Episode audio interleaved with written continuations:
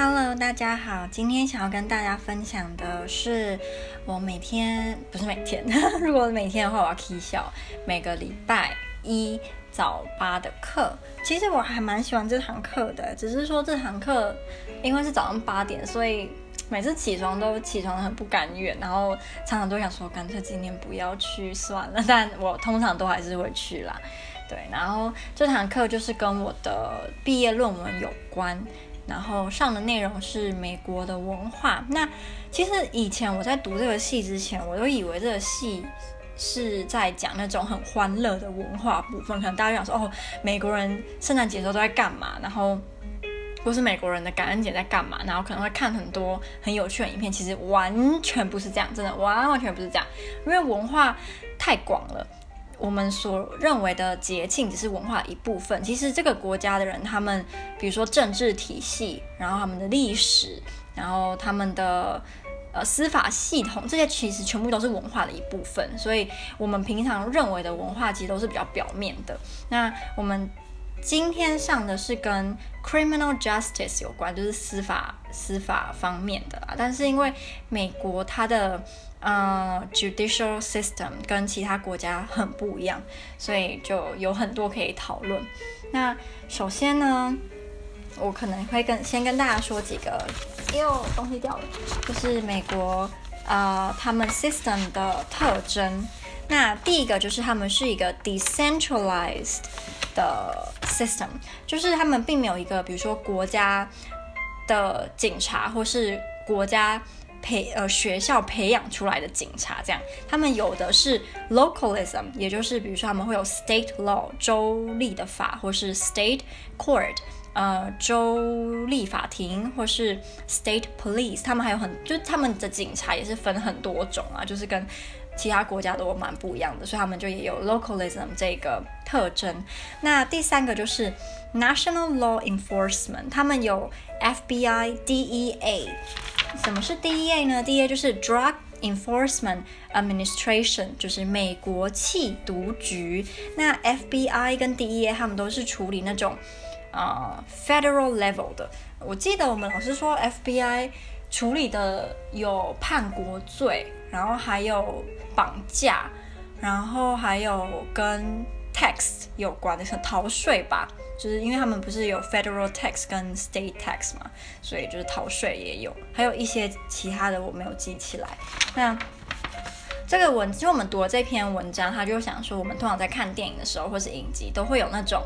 美国的州警跟就是 FBI 都没办法好好合作，或是州跟州之间的警察也不会。分享他们就是有的资讯，感觉反而比较像敌人。但至少这个这篇文章的教授是说，基本上大部分的时候，美国州跟州的警察或是呃他们 state 啊、police 跟那个 FBI 之间的资讯流通是非常友善的，就是不会像电影演的那样。大部分的时候，电影那个都是就是为了效果才会这样演。然后再来就是，呃，美国的法比较。严格相较于欧洲，他们就是都比较会跟欧洲的体制做比较啦，就比较不会跟亚洲比这样。所以如果你问我说，那美国的法跟台湾的法哪一个比较严严苛？我我不知道。对，那他们就讲说，就是美国的监狱是非常的多人的，就是有点 overpopulated，就是因为他们很容易。呃，会让人就是入狱，因为英国的话就比较不一样，英国甚至还会常常就是他们的那个叫什么，呃，就是地位最高的那个法官还会叫大家尽量不要，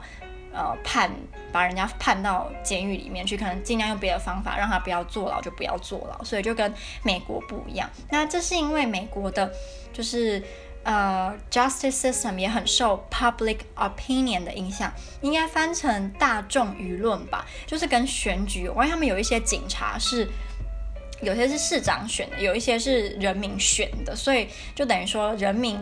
的意见非常的重要。如果今天这个犯人他犯的罪就算没有那么严重好了，可是如果今天就是一般老百姓都觉得他该死，他然后那个 public opinion。呃，其实是会在判决上占有蛮大比嗯，影响力，对，应该要这样讲，影响力，我觉得就跟台湾蛮像的，就感觉台湾的法官好像有的时候，我不是说每次哦，但是有的时候也蛮受就是舆论的影响。他提到一个蛮有趣的事实，可是因为这篇文章好像是六七年前写的，所以我不确定现在还是不是这样。老师说他可能以后也要就是找一本跟他现在给我们读的文本是差不多有公信力，然后是比较近期的。呃，作品作品吗？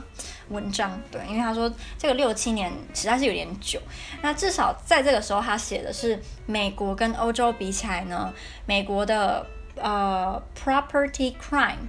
低很多。property crime 就是比如说偷窃啊，然后抢劫这类的，就是叫 property crime。那他们的 murder crime 或是 murder rate 就很高，相较于欧洲。然后所以就是美国杀人罪。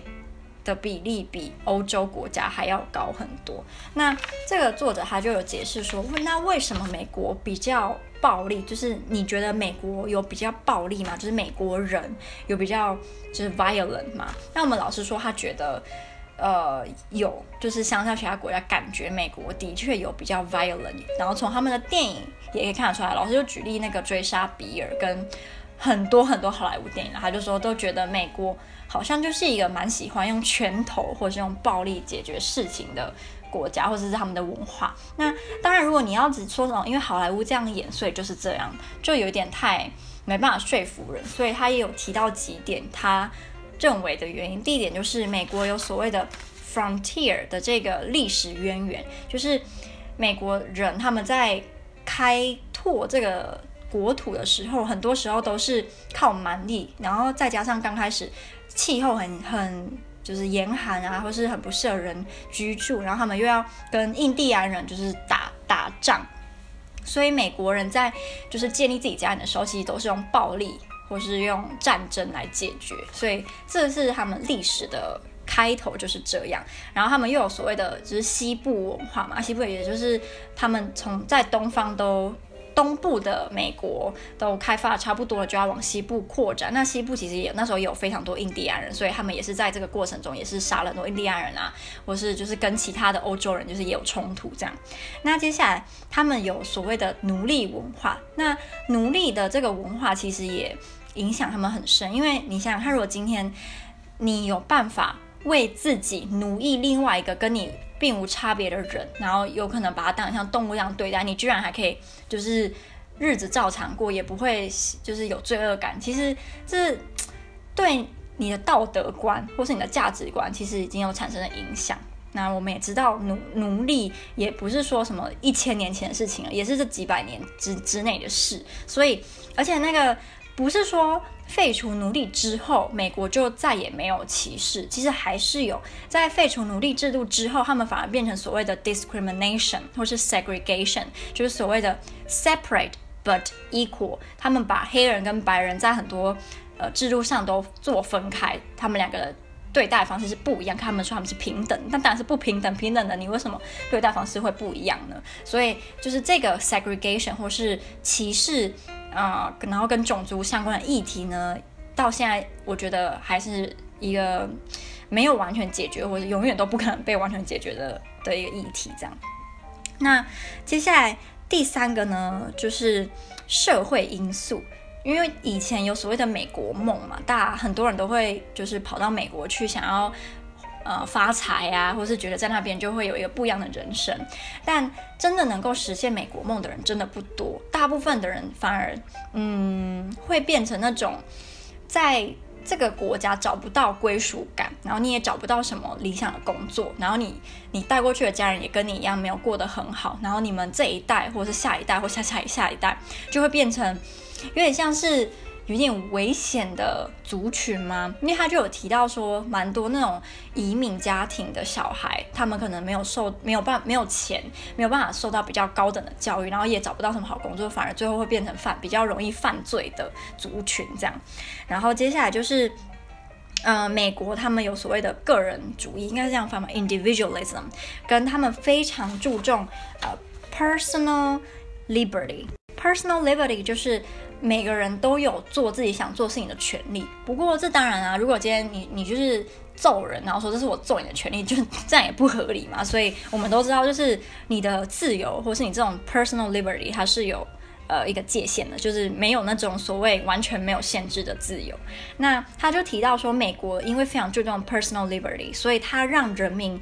不仅仅有可以去做善事的那个。那个思想嘛，就是他会觉得说，我有这个权利去做善善事，但他同时也给了美国人一种，我也有权利去做不好的事情的那种感觉，因为他们是很重视 freedom，很重视 personal liberty 的。那你可能会想说，啊，你刚刚不是讲说，就是自由是有限制的吗？是这样没有错，但是并不是每个人都会这样想。如果每个人都会这样想的话，就不会常常有什么谁影响到别人，然后是谁去做冒冒犯别人的事情，因为就不是每个人都会这样想。下一个我们可以问问的问题就是，What are the reasons for connecting homicide and inequality？就是有什么理由可以把谋杀还有不平等串在一起？应该说是不平等的什么呃原因？嗯，不平什么原因导致谋杀的出现呢？有点怪。但是如果你刚刚有听到我英文的部分，应该可以比较理解我的意思。那我们提到的最主要有两点，一点就是美国的阶级其实蛮明显的，就是那种什么上流阶层啊，然后 middle class，然后 lower class，working class，那个分类还蛮分界还蛮清楚的。再加上就是黑人，其实到现在一直没有解决的问题之一是住。住宿，呃，应该说那叫什么 neighborhood 的问题，因为，嗯，到现在还是有很多的白人，他们其实是不太喜欢他们的社区里面出现黑人，他们会有不安全的感觉，甚至会想要搬走。那之前有一个调查是问说，白人说，如果你的社区出现几成的黑人，会让你想要搬走，或者或会让你觉得这里不安全？我记得好像是三成吧，他好像觉得如果社区出现三成的黑人，那他就会有想搬走的那个。呃，感觉那，嗯，这个导致了另外一另外一个问题，就是黑人的中产阶级很难，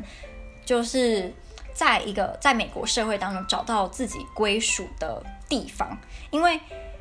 黑人的中产阶级虽然比就是黑人的一些那种比较劳工或是那个叫什么，就是住在贫民窟的那一群黑人，他们是没有办法。呃，相处得很好的，尤其是在这个中产阶级里面的小孩，年纪还比较小的时候，其实他们也是不愿意跟这些比较嗯没有受过教育，然后社会乱源的黑人住在一起。可是他们当过多，比如说我刚刚说超过三成的黑人中产阶级的人去跟白人一起住的时候，白人又会想要搬走，那又嗯就是丧失了黑人想要搬去白人社区住的意义，因为他们就是想要跟白人，他们比较有那种就是。觉得他们跟白人的中产阶级比较合得来，虽然黑人跟黑人中产阶级也可以说是朋友，可是因为黑人的中产阶级实在是不多，所以就变成他们只能跟相较而言数量比较多的白人中产阶级，他们想要做连接，但就很难。所以其实我们老师有讲说，黑人中产阶级里面的小孩到最后通常。反而都会变成是住在贫民窟，或是不念大学，然后跑去贩毒，或是跑去混帮派，因为他们反而在混帮派，或是跑去比较劳工阶层的黑人的呃族群当中比较能找得到归属感，而且再加上这个社会比较提倡的会是超级的上流黑人上流阶级，比如说那种超有名的黑人明星啊，或是呃什么马丁呃 Luther Mother King Martin Luther。Mother Mar，我觉得他的名字超难念，好，反正就是他，你们知道谁？就是说 I have a dream 的那一位，呃，非常厉害的黑人人权运动的人。那反而是黑人的呃 middle class 的人，他们比觉得说这个社会并没有因为他们是受过教育，或是因为他们是不会做坏事的人就尊重，或是。呃，会提倡要其他黑人过得跟他们一样，反而比较低下一点的黑人，讲低下好像有点不对，但是我不知道该怎么用中文讲这一群不是 middle class，然后是 working class 的黑人们，我不知道用什么中文来形容他们。总之就是这一群住在贫民窟的黑人，他们。很多时候都创造出美国文化很重要的一部分，就是比如说饶舌啊，然后雷鬼啊这类的音乐，通常都是从下面发迹出来的，所以就会有一种黑人的劳工阶层跟黑人的上流阶层是被这个社会所喜欢跟尊重，可是中间这一群人反而就很像是没有人重视的一群人，所以才会导致中呃中产阶级的黑人的小孩到最后常常都没有办法继续保持下去，或是往上爬，反而会往下坠落。那这样听起来好像美国的社会就是谋杀率或是犯罪率。呃，比较严重的犯罪率会比较高，是有很多原因的。那有什么方法可以解决呢？这个文章那也提到了非常多方法，那我就挑几个跟大家讲。他提到一个我觉得很有趣的嗯问题，可能没有标准答案，就是当你今天提高犯一个罪的惩罚，比如说今天你偷窃，假设会被判一判一年，好，那你现在改把判五年，会不会偷窃的人就比较少？那这个文章的作者是说，这个论点呢有支持也有反对，而且支持的人有很非常有公信力，然后很合理的证据、科学的研究，然后反对的同样也是，所以你其实根本没有办法非常百分之百的确定说到底这个问题的答案是 yes 还是 no，是除非以后还可以再做出。更让人信服，基本上是完美的研究，那才可能就是可以让大家知道说，原来把这一个呃罪就是惩罚提高是很有用的。那他第二个提到的，嗯，刚刚好像也不算是解决方案，就只是他的一个问题啊。那所以第一个解决方法是 rehabilitation，有点像是，嗯，就是他说。当犯人被关进去之后，你不能够就是把他关在里面了，关在里面就不理他。你应该要有一些课程，或是一些对他一些帮忙，让他在出狱之后犯罪率减低。因为还没有提到，就是美国现在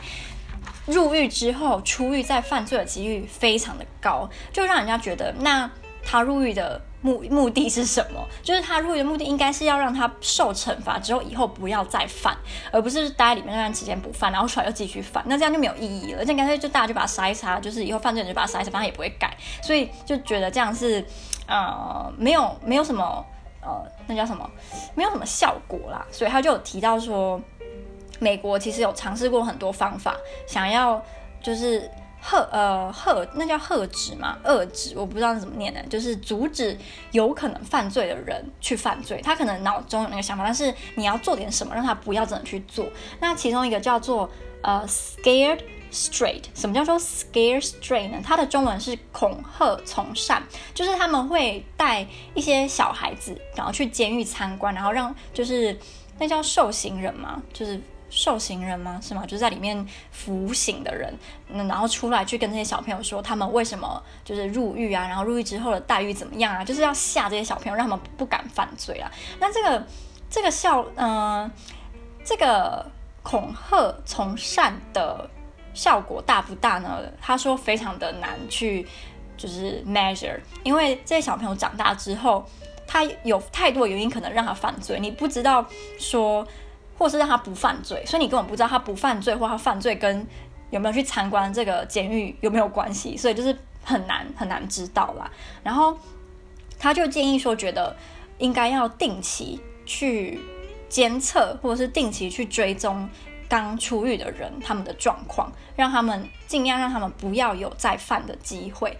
那第二个解决的方法就是 prevention，当然就我刚刚说的，就是避呃预防犯罪。他说美国有那种什么 big brothers big sisters mentoring，我在猜会不会是有点像什么学长学姐，然后他们会带领学校的比较年纪比较小的，然后就是教他们道德嘛？我不知道，因为我只是看那个名字，我也猜不出来。或是他们有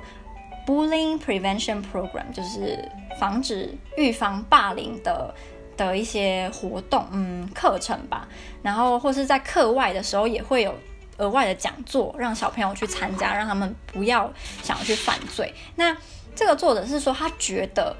如果真的想要让犯罪率降低，尤其是这种重罪降低的话，这个 prevention 的部分应该要很重要。可是 prevention 很难，就像我刚才讲，很难去追踪说你到底有没有效。因为不会犯罪的人就是不会犯罪，无论他有没有说过这些课程，所以你不你你没有办法去测量说他不犯罪到底是因为你给他去上了这些课呢，还是他本来个性就是这样。然后接下来就是嗯、你要花很多的钱去办这些课程，然后你还要花更多的钱去追踪后后面的成果。那你要怎么样去说服大众，让他们愿意去花钱来赞助这这些课程，其实也很难。那接下来下一个，嗯，有可能可以让犯罪率降低的的方法呢，就是。枪支，可是因为枪支管制一直都是一个非常非常非常非常争有争议的议题。那我觉得，就是支持跟反对的美国人呢，也都很有，也都各有自己的想法。然后很多时候你也觉得两边讲的都蛮有道理的。所以其实他这个作者他也没有说他一定要都就是禁止枪支，还是就是要。呃，放低就是可以持有枪支的那个 certificate，嗯，就是让原本他们现在好像可以持有枪支的证照没有那么容易去申请，就有些州啦，然后他也没有说就是觉得这些比较难申请的州应该要改变他们的策略，他没有这样讲。可是他是有说，就是嗯，枪的确有它的优点，例如就是某些呃犯人的确会在想到他们。就是想要伤害的人可能会有枪之后会比较退缩，这的确是有。然后，可是也有那种犯人知道你有枪，反而会干脆就一不做二，一不做二不休，把你把你干掉，就是这种的也有，所以就很难讲。那他也有提到说，有时候你很难去知道说这个人他拿枪的目的到底是什么？因为有些人他可能比如说跟另外一个谈判的时候就把枪放在桌上。然后你问他为什么要这样，他就说：“哦，我只是为了要保保卫我自己。”但是你你的感觉是，可是我觉得你比较像是要威胁另外一个人。看他说没有，我没有那个意思啊，就你也你也没办法知道他到底是怎么想，然后你也不能逼他说：“哦，对啊，我就是要威胁他，也不会这样啊。”所以有时候那个就算他是有证照的持有枪，他拿枪的出来的场合，你也没办法百分之百的知道说他到底想要干嘛。那他也有提到说有些。就是是合法持有枪支的人，反而还会把他的枪拿去黑市贩卖，或是把枪卖给没有办法通过呃枪支的 certificate 的人，所以就变成我觉得枪真的是一个很难很难很难的议题啦。那照目前来看，在近几十年可能也不会改有什么太大改变，所以他只有说。我们能能够做的就是想办法去减低枪支被用来犯罪的几率。那该怎么减低呢？他也没有很，他也没有明讲。我猜他可能也不知道。那他最后一个就是说，他认为警察可以去，就是多研发一些高科技，让他们远远的不需要接近歹徒就知道歹徒有没有枪支。他有说，这个时候他就说已经有这个科技，但是。已经过六七年了，应该这个科技有进化吧，或是变得更厉害，那我就不知道。那他最后一个提到就是跟毒品有关啦，因为毒品的确也是一个导致犯罪的原因。比如说，就是你知道美国那个 drug dealer 啊，贩毒的人，那那叫什么？贩毒的人在中文不知道有没有个一个专有名词来形容他们，就这些贩毒的人，他们其实，在。讲不知不觉嘛，也不是，就是因为毒品而去偷窃，甚至吸到枪而杀人，然后或是自杀的人，就是也非常多，我们都知道很多例子。所以他当然有讲说，他提到一个解决方法，我觉得还蛮，嗯、怎么讲，奇特的嘛。他就说，如果我们没有办法根绝毒品，那干脆就让吸毒的人在吸的时候是安全的。他说，我们可以提供吸毒的人，呃，干净的。针针针孔或针筒，让他们在吸食的时候不会造成感染，然后让其他人也受到就是感染这样，或是我们把这些吸毒的人就是放在或关在一个相对之下安全的地方，让他们吸完之后至少不会踢笑出去伤伤害别人或伤害自己。那他说最最理想当然就是减减少。呃，毒毒品的需求量，那这个要怎么减少呢？他也没有办法给一个完美的答案。我相信也没有人可以给一个完美的答案，该怎么样怎么样完美的减少毒品的需求吧？因为我觉得毒品在一些落后国家反而是他们生财或者是维持一个国家运转的工具，所以我也不知道该怎么办才好。然后他最后最后一个提到的是失业，就是 unemployment，但他一个观点蛮特别，是说其实。呃，失业跟犯罪之间的连接，并没有大家想的这么的深，连接很深，连结上深吗？连接没有那么紧密，就大家可能会觉得失业率很高，犯罪率也会相对很高。他说，其实据研究显示，并没有这样。因为失业，如果今天你只是一个没有工作的人，可是你有积极在找工作，你你也没有那个美国时间去犯罪嘛。但他说，现在比较有问题的是那些失业又不愿意去找工作，或是本来就不想要去找工作的人，这些人反而会比较容易犯罪，相较于失业可是有一直在找工作的人来说，因为这些人他们可能就会没事干，就是整天无所。无所事事，就你知道，当人人类没事干、很闲的时候，反而不会去做一些，呃，造福大众的事。很多时候去做一些对自己或对他人没有什么益处的事情。所以他就说，呃，不是失业并没有直接造成犯罪率上升，其实失业背后其他很多原因才是造成犯罪的原因。这样，嗯，才是造成犯罪的原因。嗯，好好的，你懂我的意思就好。所以，我们今天就是来讨论这个美国的。Criminal justice 的部分，我自己是觉得很有趣啊，就我还蛮喜欢知道这些美国比较政治吗，或是没有那么大家都知道的事情，对，所以我觉得学得很开心。那我也希望你喜欢。